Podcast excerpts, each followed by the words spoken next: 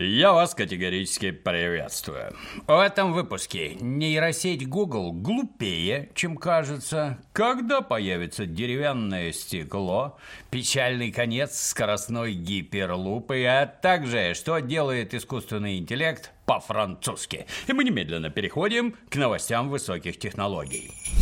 В начале зимы Google представил общественности мега продвинутый искусственный интеллект по имени Gemini – или, как это у нас говорят, гемини, то есть близнецы. В демонстрационном ролике Gemini буквально одной рукой натурально уделывал нейросети конкурентов.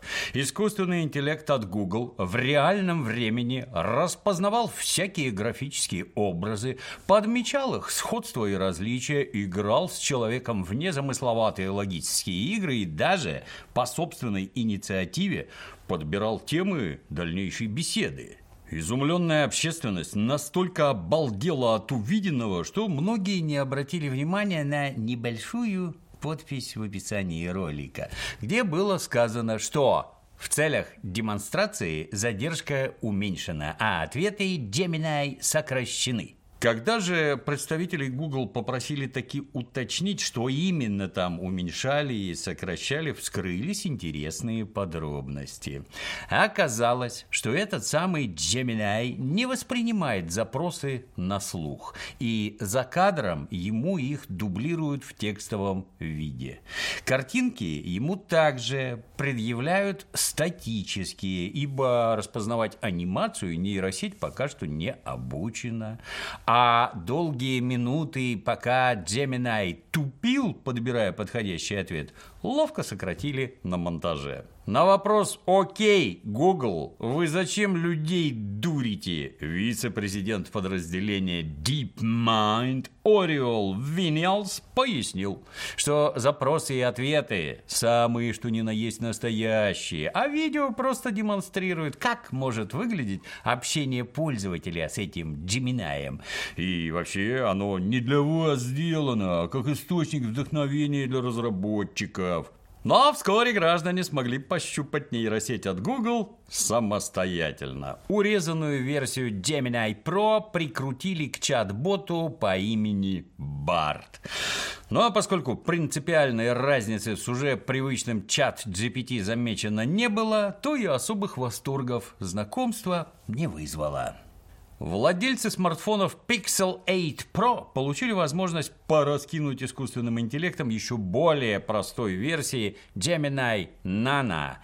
А в следующем году планируется выкатить топовую версию Gemini Ultra. Надо думать, контора OpenAI, глядя на все это, сидеть сложа руки не будет. И подготовит новую версию чат GPT, и мы увидим новые битвы цифровых гигантов. Но это еще не все нейросетевые новости на сегодня.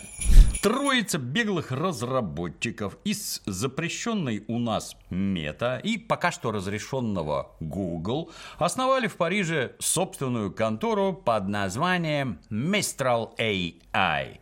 Назвали, очевидно, в честь холодного северо-западного ветра Мистраль, который, бывает, задувает со скоростью более 180 км в час и тем самым приносит на юге Франции массу проблем, крушит изгороди, сносит ограды и хлипкие постройки, иногда вырывает с корнем деревья.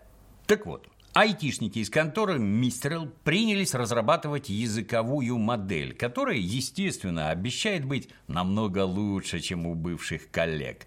Причем исходный код нейросети грозятся выложить в открытый доступ, ну, чтобы любой смог скачать его и собрать собственного чат-бота или там поисковик, на худой конец самообучающийся вирус, который разрушит всю нашу цивилизацию. То есть Каждый желающий сможет допилить код под свои персональные нужды. Глядя на такое, граждане из конкурирующих структур хором выразили беспокойство насчет безопасности подобной затеи. Как нетрудно догадаться, безопасности в первую очередь лично для себя. Дескать, если всем подряд раздавать нейросети, это как тогда уважаемым людям рынок делить? Ведь в него натурально вложены безумные деньги – Кстати, основатели этого Мистраля в складчину наскребли на развитие 400 миллионов долларов. Сумма солидная, но это сложно сравнить с инвестициями в десятки миллиардов долларов от Microsoft в разработчиков чат GPT. С другой стороны, в перечне инвесторов французской конторы числятся весьма крупные фонды Андрисен и Хоровиц, а также Lightspeed Venture. Плюс стартап лично поддержал, ну, пока что только на словах, министр финансов Франции. Так что будем посмотреть, куда подует цифровой Мистраль и не сдует ли он при этом своих же создателей. Сразу несколько групп ученых в разных концах света работают над задачей по созданию нового сверхпрочного материала, основой которого будет самая обычная древесина – на словах процесс довольно прост. Дерево – это, по сути, набор тончайших растительных трубок, скрепленных промеж собой природным клеем лигнином. Лигнин этот не только работает связующим веществом, но и придает древесине известный цвет. Поэтому если лигнин аккуратно растворить и вымыть, дерево станет полупрозрачным после чего полости древесных капилляров можно заполнить каким-нибудь бесцветным раствором. Чтобы придать материалу нужный коэффициент преломления света и заодно повысить его прочность.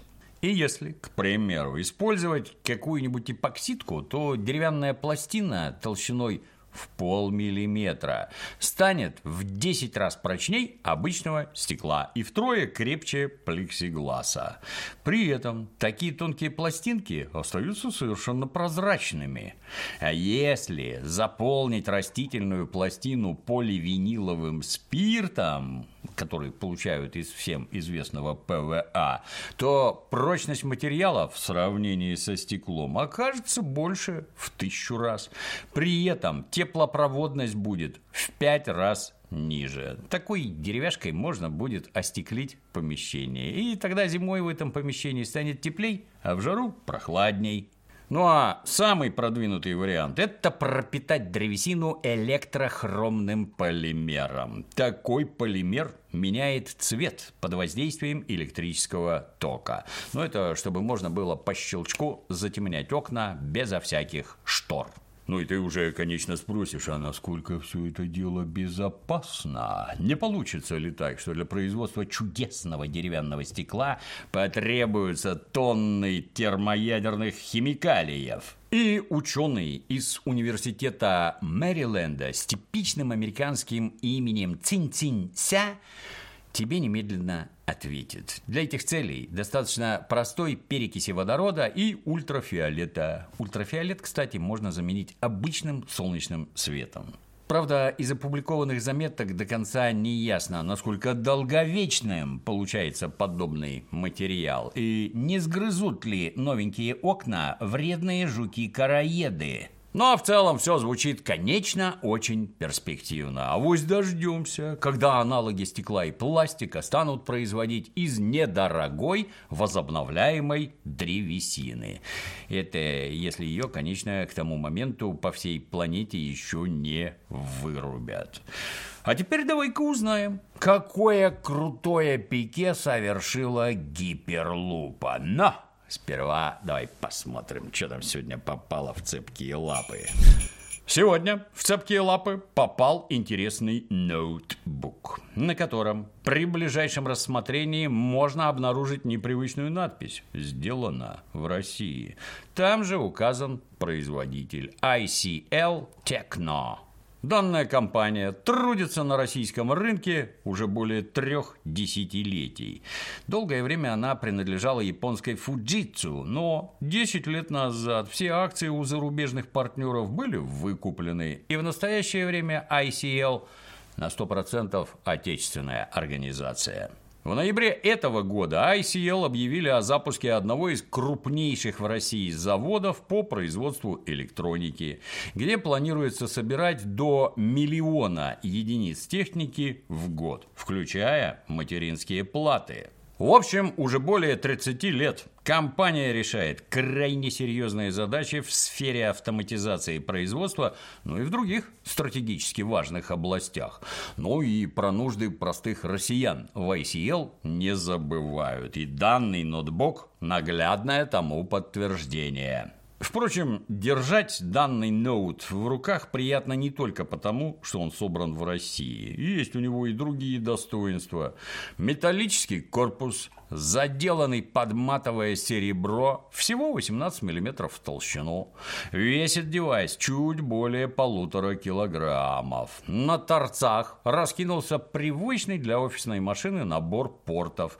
Видеовыход HDMI, россыпь USB разного калибра, плюс трехмиллиметровый разъем под гарнитуру. Заряжать ноут можно в том числе через разъем USB Type-C, что весьма удобно, если забыл прихватить с собой блок питания, который, кстати, довольно легок и компактен. Приятно отметить наличие кардридера, а то его в последнее время повадились из ноутбуков убирать. А зря, штука-то полезная. Распахнув крышку, обнаружим добротный экран диагональю 15 дюймов с разрешением Full HD, просторный тачпад и клавиатуру островного типа с подсветкой.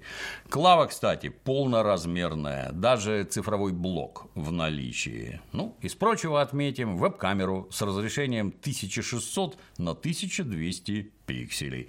Такое не всегда встретишь и в топовых системах, а тут, пожалуйста. Верхняя крышка открывается почти на полные 180 градусов. Петля в меру тугая, ничего не люфтит. Сама крышка достаточно жесткая для того, чтобы не волноваться за сохранность экрана в полевых условиях. Экран достаточно яркий, с матрицей типа IPS. Если заглянуть внутрь, обнаружится интеловская платформа. Ну, впрочем, в линейке OSIO есть модели и на чипах от AMD. Но в данном ноуте стоит пятерка Intel из семейства Tiger Lake. Это типичный четырехъядерник для офисных решений с удвоением потоков. Базовая частота 2,5 ГГц в норме. Ноутбук, благодаря использованию техпроцесса SuperThin толщиной 10 нанометров, потребляет всего 28 ватт. Под нагрузкой процессор способен разогнаться до 4,5 ГГц, что позволяет ему без натуги решать всевозможные офисные и мультимедийные задачи. С последним процессору помогает встроенная ирийская, ну то есть видеокарта Iris XE на 80 исполнительных блоков. Еще на борту твердотельный накопитель на полтерабайта и 16 гектар оперативной памяти DDR4 от фирмы Hynix.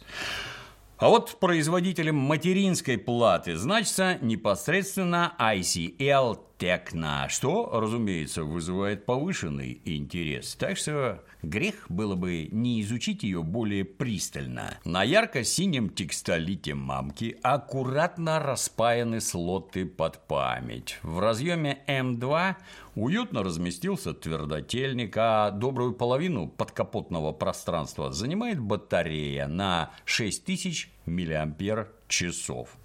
Кстати, планка памяти стоит только одна, поэтому работает АЗУ в одноканальном режиме, что подразумевает некоторый задел под будущий апгрейд. За охлаждение отвечает единственный, но довольно крупный вентилятор. Через медный радиатор и тепловую трубку он соединен с медной же пяткой процессора. Выбор кулера, очевидно, продиктован тем, что увеличенная крыльчатка дает необходимый поток воздуха при меньших оборотах. Плюс акустический спектр шума сдвинут к более низким частотам. Так что уши пользователя от неприятных звуков страдать не должны. При тестировании догадка полностью подтвердилась. Даже при пиковых нагрузках ноутбук оставался практически бесшумным. Конечно, было бы неправильно говорить, что девайс от Osio – это Первый ноутбук, сделанный в России.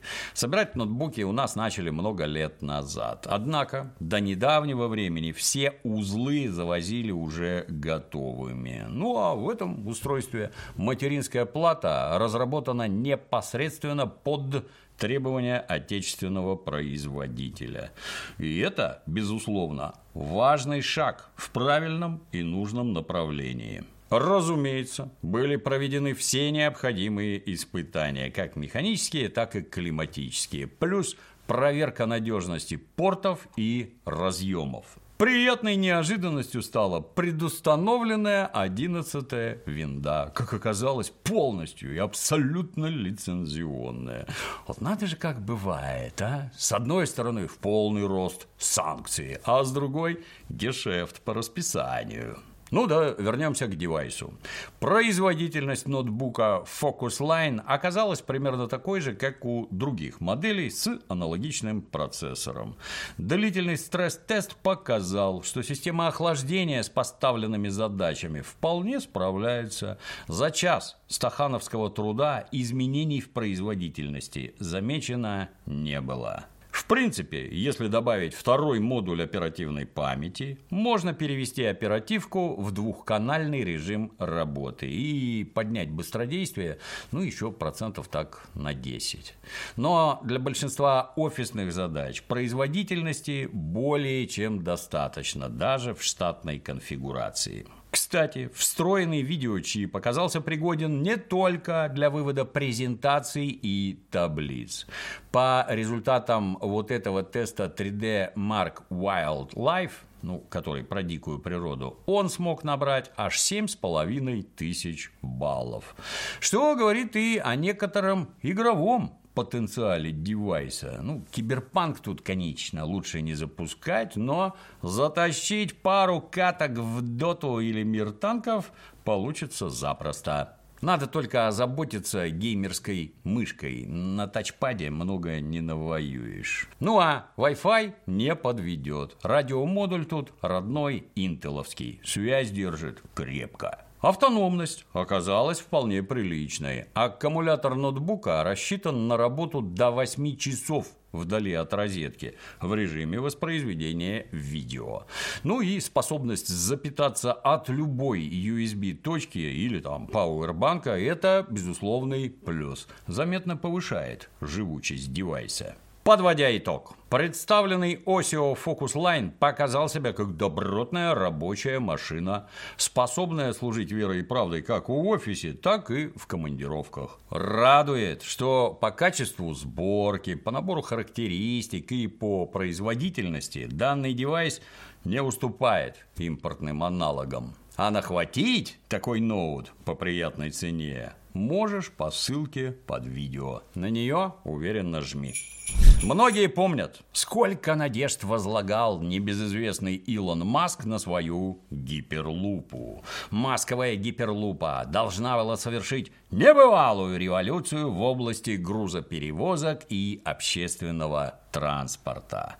В далеком 2012 году Илон Маск мечтал о том, как он будет паковать граждан в специальные капсулы. Капсулы эти надо было запихивать в герметичные трубы, из которых откачан воздух. Ну, это чтобы в образовавшемся вакууме капсулы стремительно носились по трубе взад-назад вместе со всем своим содержимым.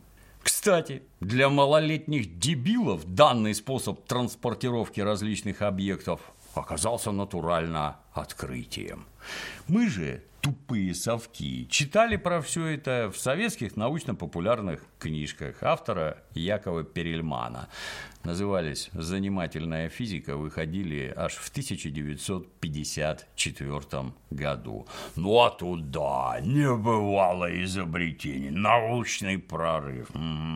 Поначалу в эту затею мало кто верил, но Маск опубликовал 60-страничный документ с подробнейшим описанием того, как и где будет проложен первый гиперлуп, во сколько он обойдется и как похорошеет Калифорния, когда вакуумная труба соединит Сан-Франциско с Лос-Анджелесом.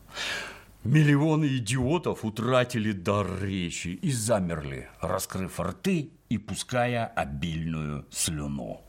Документ был основательный, со схемами, с расчетами, даже с 3D-иллюстрациями.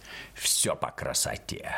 Мега-презентацию гиперлупы вполне можно было сравнить с мощной речью Остапа Бендера о судьбе Васюков. Илон Маск в присущей ему манере обещал преобразить транспортную сеть и навсегда покончить с пробками. И всем уже казалось, что все вот-вот спрыгнут с сигвеев, осуществивших предыдущую транспортную революцию, и верхом на гиперлупе человечество въедет в светлое киберпанк-будущее. Но при этом тянуть свою личную гиперлупу Маск не собирался и даже отказывался. Дескать, он и без того трудится, а кипчела на проектах Tesla и SpaceX. Поэтому данный прогрессивный концепт Илон выложил в открытый доступ, чтобы за это дело мог взяться кто-то другой, кто-то тоже очень состоятельный и при этом крайне энергичный. В результате по всему миру зашевелились гиперлупные стартапы, большие и маленькие. Ну, таким, например, был Hyperloop One, куда щедро инвестировал Ричард Брэнсон, основатель и владелец корпорации Virgin. За пару лет на деньги Брэнсона был построен тестовый отрезок транспортной трубы в окрестностях Лас-Вегаса. В 2020 году там даже загиперлупили двух директоров данной конторы. Но дальше дело что-то забуксовало. В 2022 году Брэнсон убрал логотип Virgin с тормознутого стартапа. А теперь уже поступают сообщения, что тамошний гиперлуп прикрывают на совсем. Так что все инвестиции натурально вылетели в трубу. А было их ни много ни мало 450 миллионов бакинских. Сотрудников Hyperloop One сокращают, оборудование демонтируют, а последним рабочим днем называют 31 декабря 2023 года. Примечательно, что даже компании, непосредственно связанные с Илоном Маском, дальше прототипов так и не ушли. И ехать из Сан-Франциско в Лос-Анджелес приходится по старинке, скучая в километровых калифорнийских пробках. Ну да, будем ждать новых увлекательных презентаций от неутомимого Маска. Как в известном анекдоте про Горбачева и куриц. У него-то интересных идей еще много было. А на сегодня все. До новых встреч.